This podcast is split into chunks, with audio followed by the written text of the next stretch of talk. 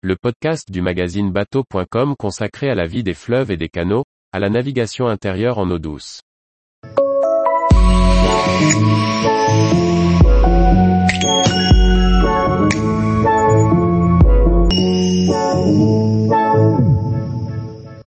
Les bateaux à roulettes, la folie des prototypes de caravanes flottantes.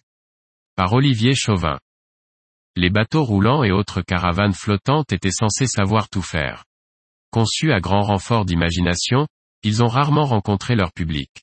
En voici quelques modèles, croisés ici et là, au fil des voies d'eau. Faire plus avec moins a toujours été le credo des inventeurs et le nautisme n'a pas échappé à cette tendance. Des créateurs, géniaux ou délirants, ont mis leurs idées en œuvre pour inventer des bateaux habitables et transportables. Dans la réalité des faits cela a souvent constitué à faire flotter des caravanes plutôt qu'à doter les bateaux de roues. Aucune de ces réalisations n'a réellement rencontré le succès, mais quand il nous arrive de croiser l'un d'eux sur l'eau, on ne peut qu'être curieux, amusé par l'idée et admiratif de la somme de passion nécessaire à sa réalisation. Le Renault 5500 offrait d'accueillir 4 personnes avec une hauteur sous barreau de 1,95 m pour 6,10 m de longueur hors tout. La cabine était dotée d'une cuisine et d'un cabinet de toilette avec douche. Bien sûr, la carène en banane n'aidait pas à la stabilité directionnelle. Surtout, le bateau piquait fortement du nez à la moindre marche arrière. Construit à Marance, en Charente-Maritime, en quelques exemplaires, il se chargeait sur une remorque plate qui lui permettait d'aller partout au gré des fantaisies de son équipage. Le Bibot de Caravano est le plus petit des bateaux fluviaux habitables. Il a été dessiné en 1986 par Jack Castagnier, un concepteur de l'Allier qui comptait breveter son invention. Trois exemplaires de cet engin ont été produits. Long de 4,50 mètres, il offre jusqu'à 4 couchages. Le système de remorque a été conçu pour que le timon et les roues soient intégrés dans des redans de la coque, ce qui garde l'habitacle suffisamment bas pour un usage en caravane.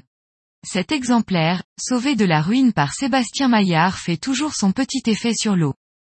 En matière d'originalité nautique, les Britanniques ne sont jamais en reste. Le Cara Cruiser a été construit en 33 exemplaires à Brundall, Royaume-Uni. Là encore, les passages de roues sont moulés dans la coque et le timon de la remorque trouve sa place dans la quille. L'intérieur peut accueillir un couple avec enfants et dispose d'un équipement au kitsch, so british.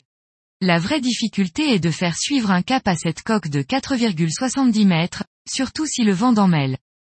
Des réalisations contemporaines tentent de revisiter le concept.